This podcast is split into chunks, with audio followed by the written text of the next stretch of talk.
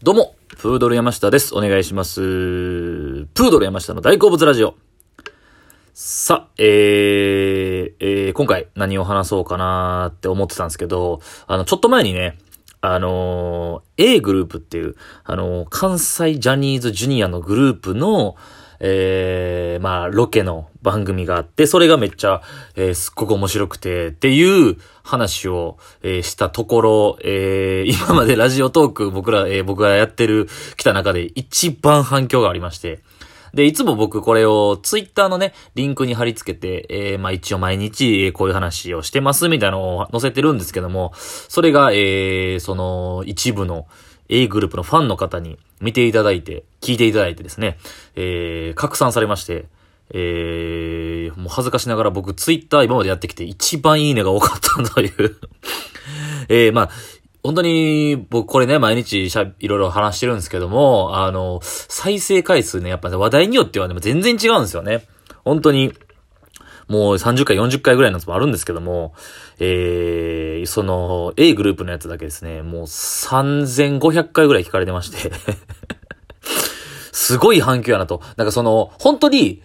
いや、そのやらしい話ね、そのジャニーズ引きあるからというか、まあ、その注目度あるから、えー話そうと思ったわけでは本当になくて、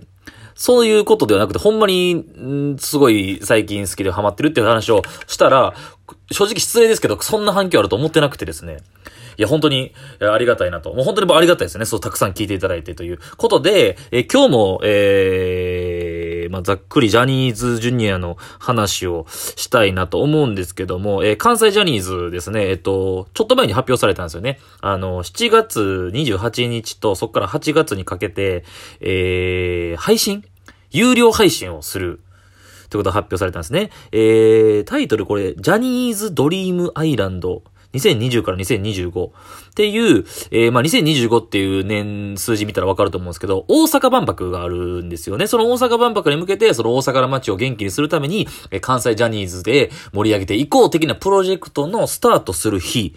の7月28日、これ何話の日って言われてるんですけど、この日に、えー、今までの関西のデビュー組、えー、だから、関ジャニエイト、ジャニーズ WEST。で、あとデビューまだしてないジュニアのグループ、なにわ男子 A グループ、リトル関西、他ジュニアメンバー全員が、関西のジャニーズ全員が集まったイベントを、えー、すると。で、それ有料配信すると。いうことが発表されてですね、もうファンの方はすっごい、えー、嬉しいと思いますし、僕もぜひ見ようと、これ今思ってるんですけども、意外と初めてのらしいんですね。こういう関西ジャニーズの、えー全グループが集まってという、まあ、えー年代が経ってそういうグループがたくさんできてきたということで、まあ、こういうことが今回できた、えーらしいんですけども。でしかも、今回そのコロナのこの世の中になって、いろんなジャニーズのライブも中止になったり、延期になったりして、で、結構配信はあったんですよね。この間もあったりとか。えー3月ぐらいに1回ありましたよね。あれも結局、あれ YouTube で生、無料か。あったんですけども、全部あれ実は収録やったんですよね。僕もあんま知らなかったんですけども。今回生配信というのは、今回このコロナが始まってからは初の試みらしいので、生の有料配信を、えーすると。で、7月28日が全員集合で、8月以降は、えー、松竹座、大阪の道頓堀の松竹座で、そっから配信するみたいなんですよね。これは各グループ単独でやるみたいな。ジャニーズ WEST、関ジャニ8。A グループがめっちゃあるんですよね。A グループが3月に本体やる予定やった僕ら A グループがブレイクしそうですねんという、えー、僕生でね、実際見に行きたいんですけども、えー、まあ見に行ったことなくて。まあ歌、踊り、ダンスだけではなく、えー A, グループはだからあれですね、バンドもやりますし、なんかコントみたいなのもあるみたいですよね。それが、えー、11月、8月の11、12にやって、その後にもやるんですよね。で、なにわ男子も単独でやったりとかっていうの、8月はそれぞれ各々単独でやるのを松竹座で。7月28日は、場所は明かされてないですけど、これ全員集合。この日が多分結構重、あの、重要というかね、なかなか見れないと思うんで、えーぜひ見たいなと思っております。まあそんな中で、まあ、えー、まあ楽しみだなっていう話と、あと、まあ、このジュニえジャニーズの話の中でですね、僕今回したかったというか、えー話があってですね、まあ、ちょっと前に、えー、ほんま先週ぐらいかな、カラオケに、久しぶりにカラオケ行ったんですよ。まあ、カラオケも結構いろいろ対策ね、取られてまして、あのあれがなんか、ご飯メニューとかがなかったりとかしたりとか、そうそうそうそう。とかあって、まあなんかめっちゃ消毒してますだとか、いろいろあったりとかして、まあそれでも久しぶりにカラオケ行ってですね、えー、歌を、えー、もう歌いたい歌を歌おうと思って久しぶりに。で、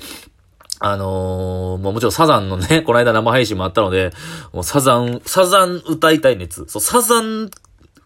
サザン熱と、あと、ジャニーズ熱が僕あってですね、もう、サザンとジャニーズの曲をめちゃくちゃ歌ったんですよ。で、その中で、まあ知ってはいたんですけど、改めて気づいたことがあってですね、あの、デビュー前のジャニーズジュニア名義の曲があるんですよね。ジャニーズジュニアの曲は、カラオケに入ってないんですよね。これなんですよ。でも、それはまあもちろん CD デビュー組 ?CD デビューっていうのがあるので、そっからカラオケで配信されるっていうのはもちろん知ってはいたんですけども、僕が今回多分その、今までそのジャニーズに興味あるとか言うてましたけど、ジュニア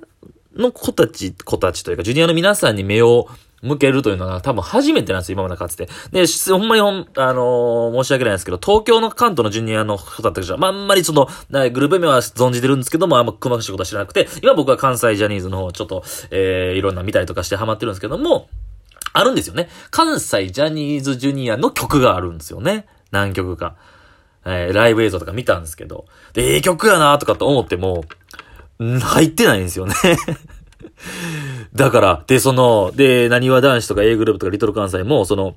えー、まあもちろん関ジャニーとジャニーズ S とはデビューしてるんですけど、何わ男子 A グループリトル関西とかそれぞれ持ち歌があるんですよね。各グループの。しかし彼らはデビューしてないので、カラオケに入ってないんですよ。うわーみたいな。で、その同時に思ったのがすごいなと思って。CD デビューしてないのにこんなえ曲を出すんや、みたいな。もう CD デビュー、だからもうなんか逆にやめてほしいぐらいの、こんなええ曲もう、やめて出さんといても、うん、カラオケで歌いたなるやん、みたいな。でもないんですよ。ダイヤモンドスマイルとかも。ないんですよね。あの、リ、リルミラコとかもないんですよ。リトル関西の。あの歌もええな。ダイヤモンドスマイル。ダイヤモンドスマイルなんかだってもう、CD の、シングルやん、みたいな。デビューシングルでもよかったんちゃうかぐらいのね。本当にないんですよ。っていうね、なんかその歯がゆさとかこの切なさをなんかこう伝えたくて今 喋ってるんですけど、えー、ライブ映像見てて関西ジャニーズ曲が、僕あれがね、めっちゃいい曲だなと思って、ハッピーハッピーラッキーユーって曲があるんですよ。ファンの間ではハッピーラッキーって呼ばれてるんですか？あ、まあちょっと、最近知ったんですけど、こめっちゃいい曲やなって。夢に向かって、僕らの夢に で、なんか、いろいろ調べて知ったんですけど、なんかその、少クラっていうジュニアの番組で、えー、キンプリとかが歌ってるんですよね。で、その、あの、キンプリが歌ってるって、キンプリの曲やと思われがちやけど、実は関西ジャニーズの曲で、少年コンビですか？えー、平野くんとか、長瀬くんとかが僕関西ジャニーズいた頃からあった曲みたいな、とか歴史があるみたいなんですけど、僕は最近知りまして、めっちゃいい曲やなって、ないんですよね。カラオケではないんですよ。残念。あるんかな？たまにあるんですよね。その、ジュニアのが歌ってるけど、意外とね、デビュー組の曲やったりとか、あ、これ意外と平成ジャンプの曲なんや、とか。ニュ、ニュース、テゴマスとかの曲なんや、みたいな。だったらあるんですけど、そのパターンはあるんですけど、関西ジャニーズジュニア、えー、ジャニーズジュニアの曲やったらないんですよね。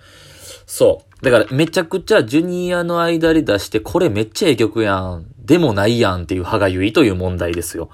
あとまた全然別なんですけど、まあ、YouTube とか飛んでて見ながらいろいろ、あ、こんな曲もあんねやって見るんですけど、関西ジャニーズジュニアの曲ではないんですけども、あの、ハイハイジェッツと美少年っていう東京のジュニアの方たちが合同で歌ってるやつがあるみたいなんですよね。あれ合同ですよね、多分。わかんないですけど、多分。おいでサンシャインって曲あるんですよ。これもめちゃくちゃいいんですけど、ないんですよね。もちろんのこと。な、夏の曲なんですよね。おいでサンシャイン恋をしようぜって。ええー、曲やな。で、この、その、いや、僕自分で言うのもなんですけど、やっぱ幅広いなと。幅広いというか、もう広く浅いという、浅いのあるんですけど広い。サザンとかめっちゃ聞いたりとか、そヒップホップとか好きとか言いながらも、こういう王道アイドルソングも大好きなんですよね。ジャニーズとか。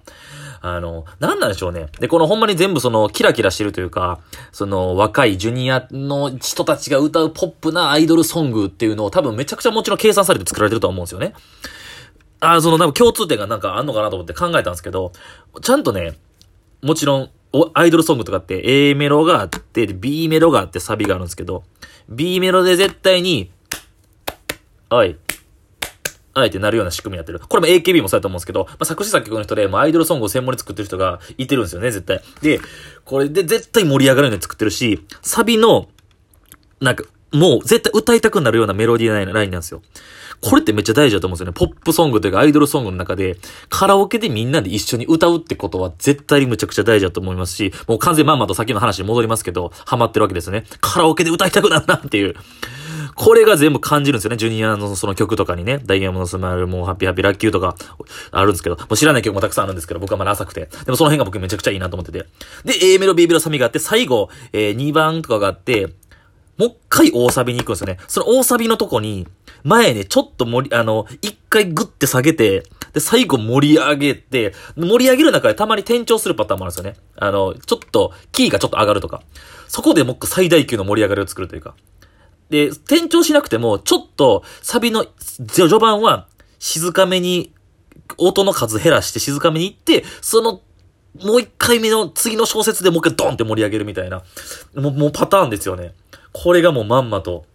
おいでサンシャインのとこめっちゃいいんですよ。おいでサンシャインの最後の大サビのとこで、でーでーでーでーって出てくるんですけど、あれ完全にもうサザンオールスターズのあの涙の海で抱かれたいのテクニックやなと思いながら。でーでーでーでーでー、おいでサンシャイン、でででででででででででって盛り上げるっていう。彼がね、もうやられてますよね。すごいやっぱアイドルソング、王道アイドルソングだったらいいなと。なぁと、でも歌えないなという歯がゆさ。そう。でもしかもジュニアの若い時ってみんな、みんなあ、年齢が浅いんで、高音なんですよね。難しい曲もあったりするんですよ。そう、 SMAP もオリジナルスマイル結構意外とキー高いやんとか。ね。あの、平成ジャンプの Ultra Music Power で、風をきれんとこう高すぎるっていうね。あの ちょっと若いからキー高いってのもあるんですけど、まあ中には難しい曲もあるんですけど、でもオードアイドルソングってやっぱいいなという、そういった話でした。ありがとうございました。